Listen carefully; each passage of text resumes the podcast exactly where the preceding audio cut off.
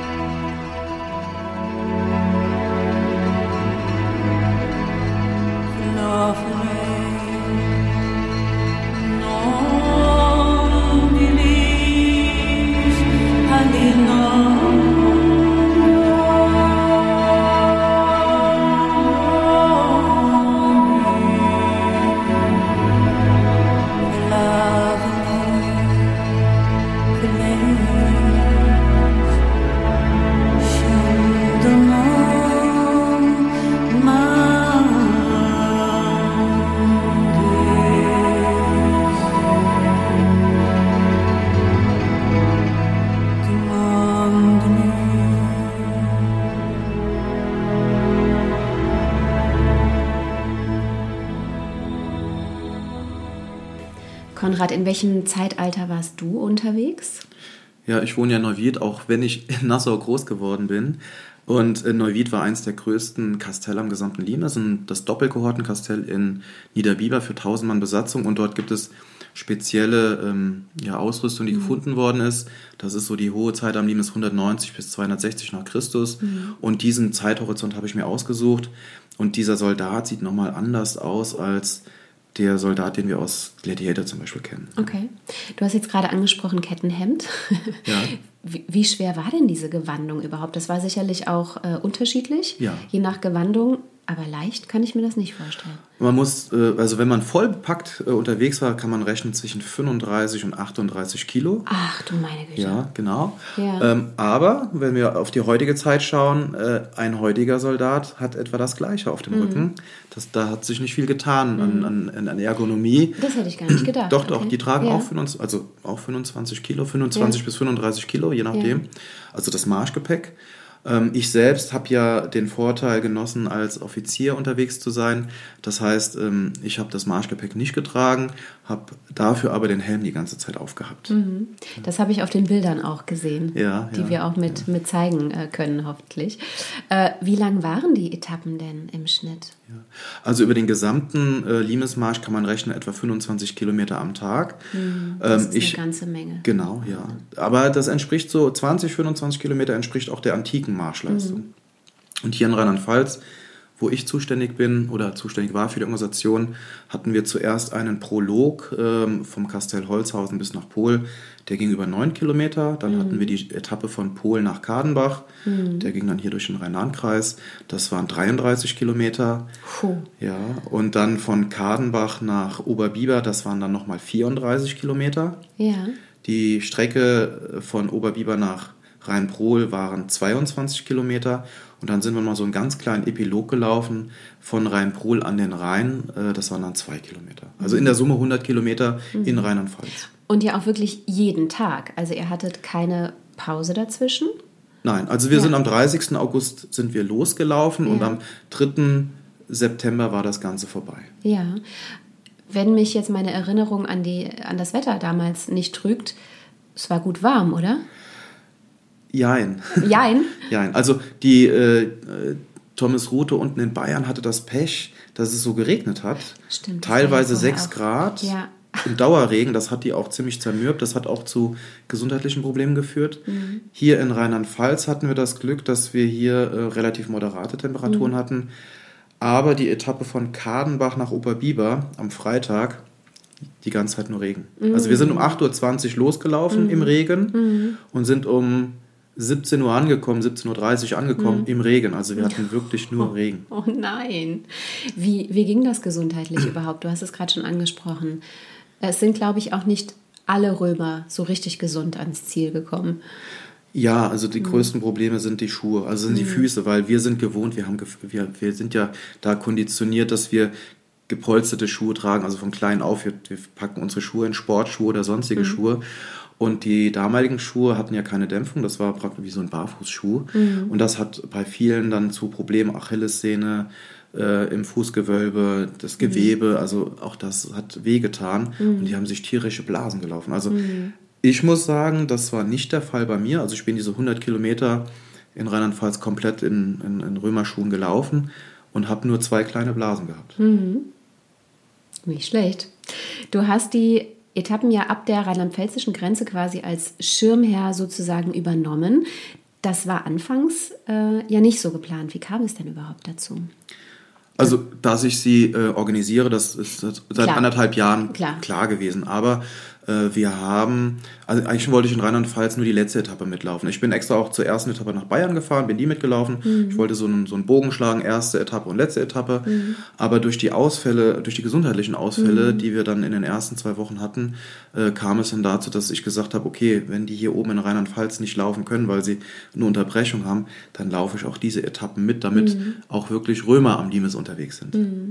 Wie kann ich mir denn so einen typischen Marschtag überhaupt vorstellen? Der typische Marschtag ist, man steht auf. Wir haben es äh, nicht um 6 Uhr beginnen lassen, ja, also mit dem ersten Lichte, wie man das früher so gemacht hätte. Das wäre bei hochsommerlichen Temperaturen wahrscheinlich auch die bessere Alternative gewesen. Je früher man losläuft, umso weniger kommt man in die Mittagshitze. Aber das war hier relativ moderat. Also wir sind um, äh, in der Regel so zwischen 8 und 8.30 Uhr losgelaufen, haben vorher uns ähm, angezogen, haben unser Nachtlager äh, beendet, haben das dann ähm, der Versorgung, dem Versorgungstross mitgegeben. Früher wären das Mulis und Sklaven gewesen. Heute war es, heute waren es Begleitfahrzeuge, wo wir dann einfach gesagt haben, das Nachtlager und auch die Sachen, die nicht auf den Marsch mitgehen, kommen ins Auto und werden zum Zielort gebracht und sind dann losgelaufen und haben dann insbesondere auf den langen Etappen alle zehn Kilometer eine Pause gemacht. Als wir dann angekommen sind am Zielort, also ganz zum Schluss, war erstmal, man zieht sich aus, äh, die Klamotten weg, guckt sich die Füße an, was ist passiert, ja. ja. Ähm, also auf dieser Regenetappe, auf dieser langen Regenetappe habe ich mir zum Beispiel nicht erlaubt, die Füße oder die Schuhe aufzumachen, weil ich Angst hatte, dass die Lederschuhe nicht mhm. mehr zugehen. Mhm. Aber dann hat man sich wirklich ausgezogen, mhm. äh, die, die, Rüstung oder ähm, bei dieser langen Etappe hatten wir zivile Klamotten an, also schon historisch zivil, aber eben nicht die Rüstung, weil mhm. das wäre dann doch das, das, äh, zu viel des Guten gewesen mhm. und haben dann halt diese nassen Sachen ausgezogen. Da muss ich sagen, ich hatte auf der langen Etappe einen Filzhut an, nach historischem Vorbild und einen Wollmantel. Und er hat nicht und er hat mich bis zum Schluss trocken gehalten. Mhm. Ja, das hätte ich, hätte ich nicht erwartet. Also der Filzhut wirklich äh, hat da super Dienste geleistet ja. und ich sah dann aus wie so ein Hirte. Ja, ich glaube, es gibt auch einige Fotos davon. Aber ähm, da muss, muss man sagen, also was damals schon gut war, hat auch heute funktioniert. Ja. Das hat mich echt überrascht. Ja.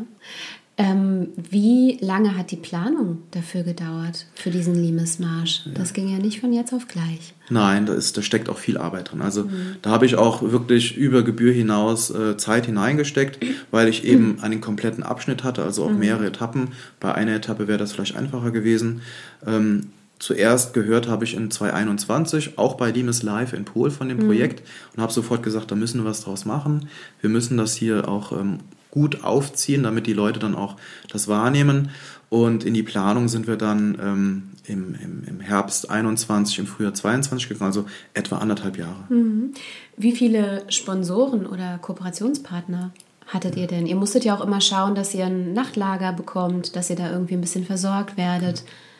Ja, genau. Also auch da muss ich sagen, hat, äh, hat mir geholfen, dass ich in der Region noch ein bisschen verwurzelt bin ja. und auch die Leute kenne, also sei es pri privat oder auch in einem, im öffentlichen Bereich.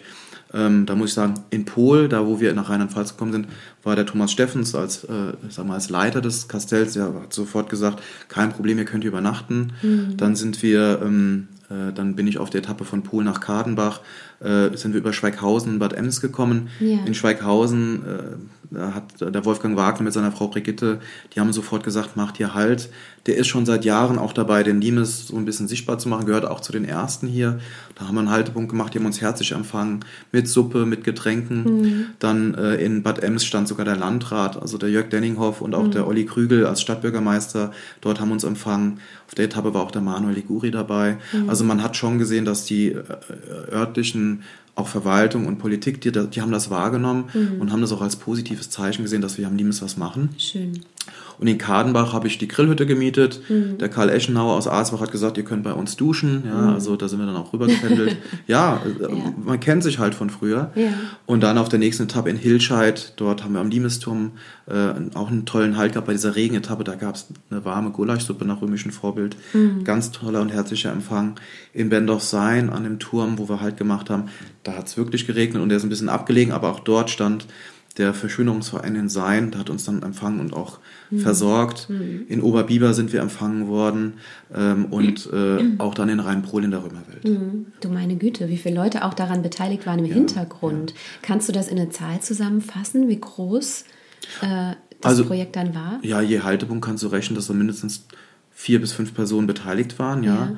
Ähm, aber wir hatten ja nicht nur diese, die, die, die äh, Stationen vor Ort, sondern ähm, ich hatte den Anspruch, dass wir auch aus der Region für die Region also Produkte anbieten und sagen wir, wir bieten auch ähm, das Essen aus der Region an. Also da bin ich mhm. schon ein bisschen so regional, ja, aus, und ähm, habe dann auch mit äh, äh, mit, mit Sponsoren hier vor Ort gesprochen. Also Tönissteiner, das wer schon mal eine Flasche in der Hand hatte, da steht ganz klein, mhm. äh, älteste Römerquelle Deutschlands. Und die haben mhm. sofort gesagt, wir wir sponsern das äh, Projekt mit, mit, mit Wasser. Ja.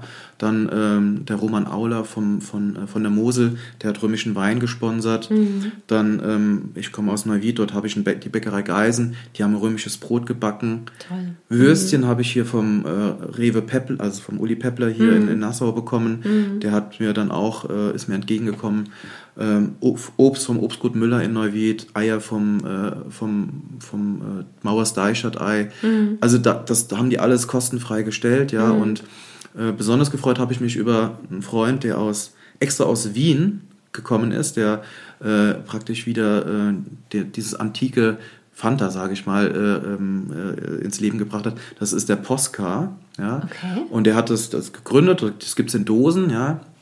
Kleine Anekdote, wer die Passionsgeschichte kennt, da heißt es, der Soldat, der Jesus ans Kreuz geschlagen hat, gab ihm einen ähm, Schwamm mit Essig.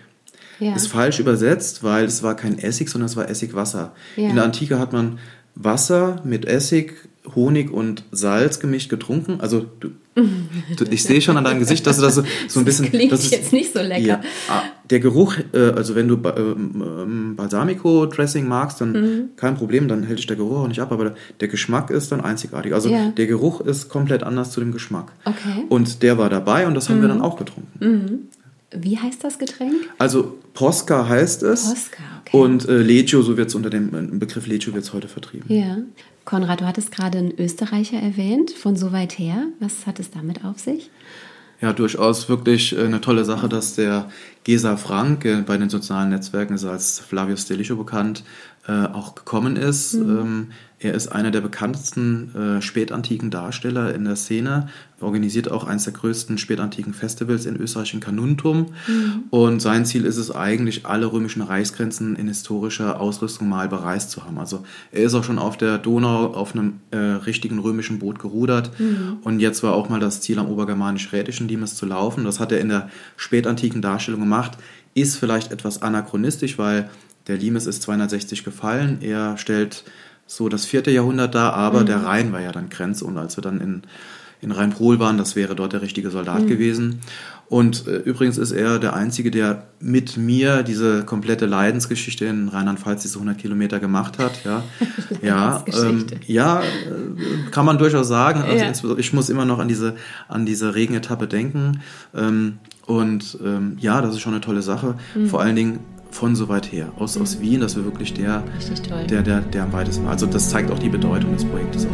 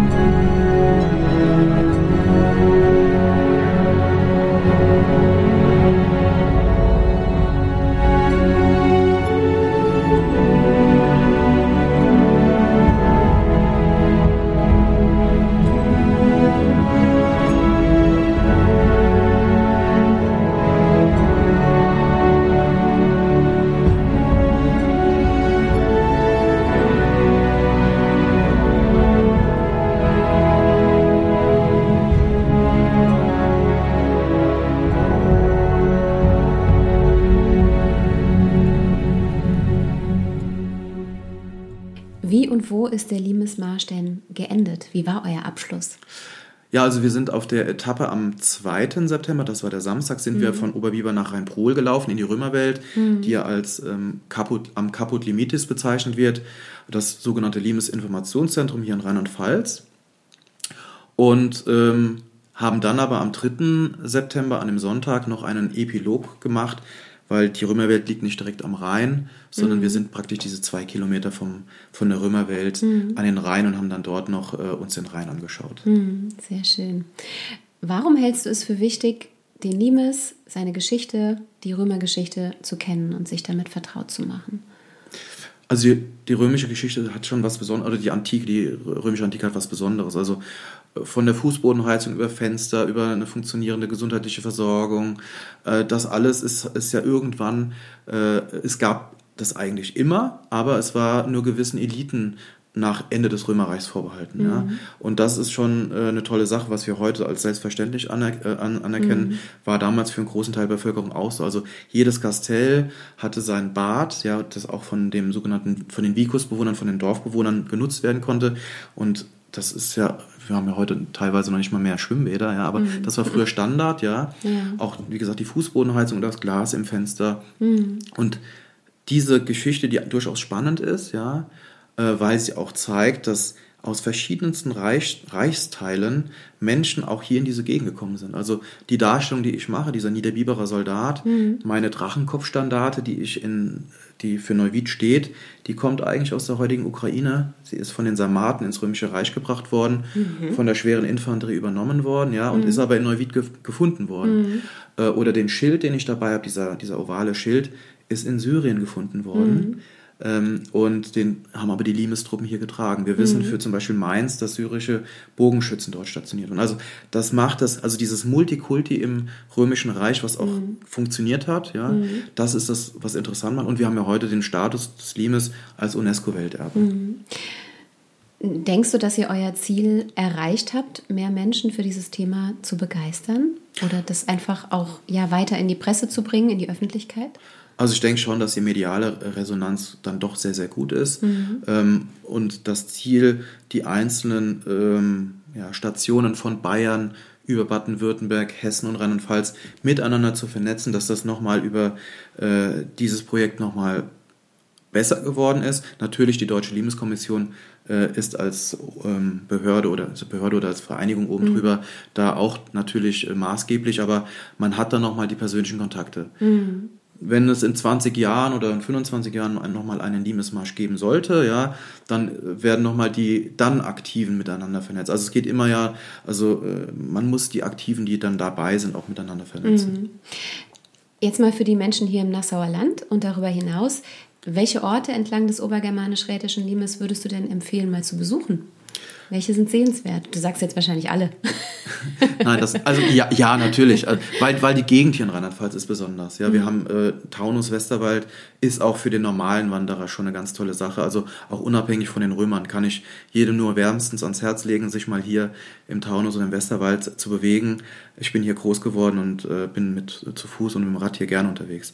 Aber speziell bei den Römern würde ich auf jeden Fall das Limeskastell in Pol empfehlen, mhm. weil das ist das einzige Holzerdekastell weltweit, was nachgebaut worden ist. Mhm. Also das ist schon sehr interessant, auch mit einem Museum ange an, angeschlossen und äh, natürlich die Türme, die wir hier haben. Also mhm. da empfiehlt sich, obwohl der Turm in Arzbach nicht so ganz historisch korrekt ist, aber die Aussicht über den Westerwald ist, äh, ist toll. Mhm. Und ähm, dann haben wir ähm, an den einzelnen Orten Jetzt bin ich parteiisch in Neuwied, haben wir auch äh, mit dem größten Kastell natürlich auch einige Punkte, die man sich anschauen kann, aber die Römerwelt in Rheinbrohl und natürlich auch. Mhm. Jetzt hast du gerade schon gesagt, wenn es in 25 Jahren nochmal einen Limesmarsch gibt. Das klingt jetzt nicht so, als würdet ihr das zeitnah wiederholen. Das war ja auch eine Wahnsinnsleistung und ein Riesenprojekt. Aber welche weiteren Veranstaltungen rund um den Limes, rund um das Thema Römer hast du geplant? Ich weiß, dass du immer irgendwas geplant hast. Ja, also das, da ist ja schon dann wieder die Erwartung. Natürlich bin ich, was, äh, was sowas betrifft, äh, immer etwas umtriebig. Ähm, mein, ähm, ja, mein Ziel ist es ja auch, dass ein bisschen touristisch, also dass die Leute mitgenommen werden. Ja, also natürlich hätte ich den Liebesmarsch, hätten wir den alleine durchziehen können, das hätte keiner mitbekommen. Mhm. Und wir und hätten am Ende nur zwei Fotos gepostet, wir sind äh, angekommen und haben mhm. das gemacht. Aber es war ja auch das Ziel, dass wir die Leute mitnehmen. Habe ich ja auch auf den Etappen gemerkt, Anmeldungen von von Leuten, die eben nicht in Rüstung unterwegs sind, die sich das antun. Mhm. Und auf der letzten Etappe waren über 20 Leute dabei. Das war mhm. schon eine tolle Sache. Und eben denen möchte ich äh, gerne auch dann weitere äh, Veranstaltungen anbieten. Äh, mein Projekt in Neuwied ist ja der Drachenkopfweg. Da kann man, kann ich mir vorstellen, dass man ein Zwei-Tages-Marschprojekt macht, den Drachenkopfweg in zwei Tagen zu marschieren. Mhm. Aber speziell hier für den Limes, da hieß es dann, ja, mach mal bitte nicht so lange Etappen, äh, mach kürzere Etappen wir können dann auch unterwegs mehr Pausen machen, wenn die kürzer sind und dann kann man auch mehr erklären, weil wir sind jetzt hier an den Bereichen vorbeigelaufen und haben uns dann nicht unbedingt die halbe Stunde an jedem Ort genommen, mhm. den man mhm. vielleicht mal hätte sich nehmen können. Das können man dann mit, mit kürzeren mhm. Etappen besser machen. Und auf Rheinland-Pfalz bezogen kann ich mir schon vorstellen, dass wir hier ähm, sagen wir mal, an so einem Brückentagswochenende eine Mehrtageswanderung machen. Mhm. Und da muss ich auch sagen, der Olli Krügel in Bad Ems hat gesagt, ja, hier Bad Ems ist ein toller Ort. Ne? Ist ja die Stadt der zwei Welterben hier im Rhein-Lahn-Kreis. Also wir haben ja einmal den Dimes seit 2005 mhm. und äh, Great Spa Towns of Europe seit 2021. Mhm. Und das bietet sich an. Also mhm. ähm, natürlich auch Pol, als, als, äh, also man kann dann von Pol nach Rhein-Pol laufen oder umgekehrt von Rhein-Pol nach, nach Pol. Aber das ist schon in der Überlegung, da könnte es was geben. Mhm. Das hört sich nach ziemlich viel an, was du vorhast, lieber Konrad. Ähm, du hattest auch im Vorgespräch St. Martin erwähnt. Das steht ja jetzt auch in ein paar Wochen wieder an. Und du hattest uns ja auch schon mal im Podcast so viel über das Thema St. Martin erzählt. Übrigens einer der meistgehörtesten Podcasts tatsächlich im Hörlokal. Was hat es damit denn auf sich? Vielleicht magst du das noch erzählen. Ja, erstmal freut es mich, dass das äh, Thema St. Martin auch noch präsent ist, also eine Tradition. Ähm, ja, St. Martin ist äh, ein Soldat des vierten Jahrhunderts eigentlich ne? und ich selbst wohne in Engers, die haben im, äh, im Stadtwappen haben sie den San Martin drin und auch den Burgus aus dem, aus dem Zeitalter. Und da ist mein nächstes Projekt also auch eine wirkliche Rüstung mhm. des vierten Jahrhunderts äh, zu organisieren und zu, zu zeigen. Ähm, und äh, wir haben auch in der Region tolle Funde, äh, in, in Koblenz zum Beispiel, dass man diese Ausrüstung auch regional wiederherstellen kann, mhm. so wie ich es beim Niederbiberer Soldaten gemacht habe. Und das ist so das nächste Projekt wird wieder einiges kosten, aber mhm. ist für die Kinder dann auch nochmal, glaube ich, eine tolle Sache, nochmal St. Martin äh, zu sehen. Und ja, ähm, dieses Jahr äh, bin ich sogar noch dreimal als St. Martin unterwegs. Mhm. Konrad, ich danke dir sehr für das schöne Gespräch. Vielen herzlichen Dank. Ich danke für die Einladung. Danke.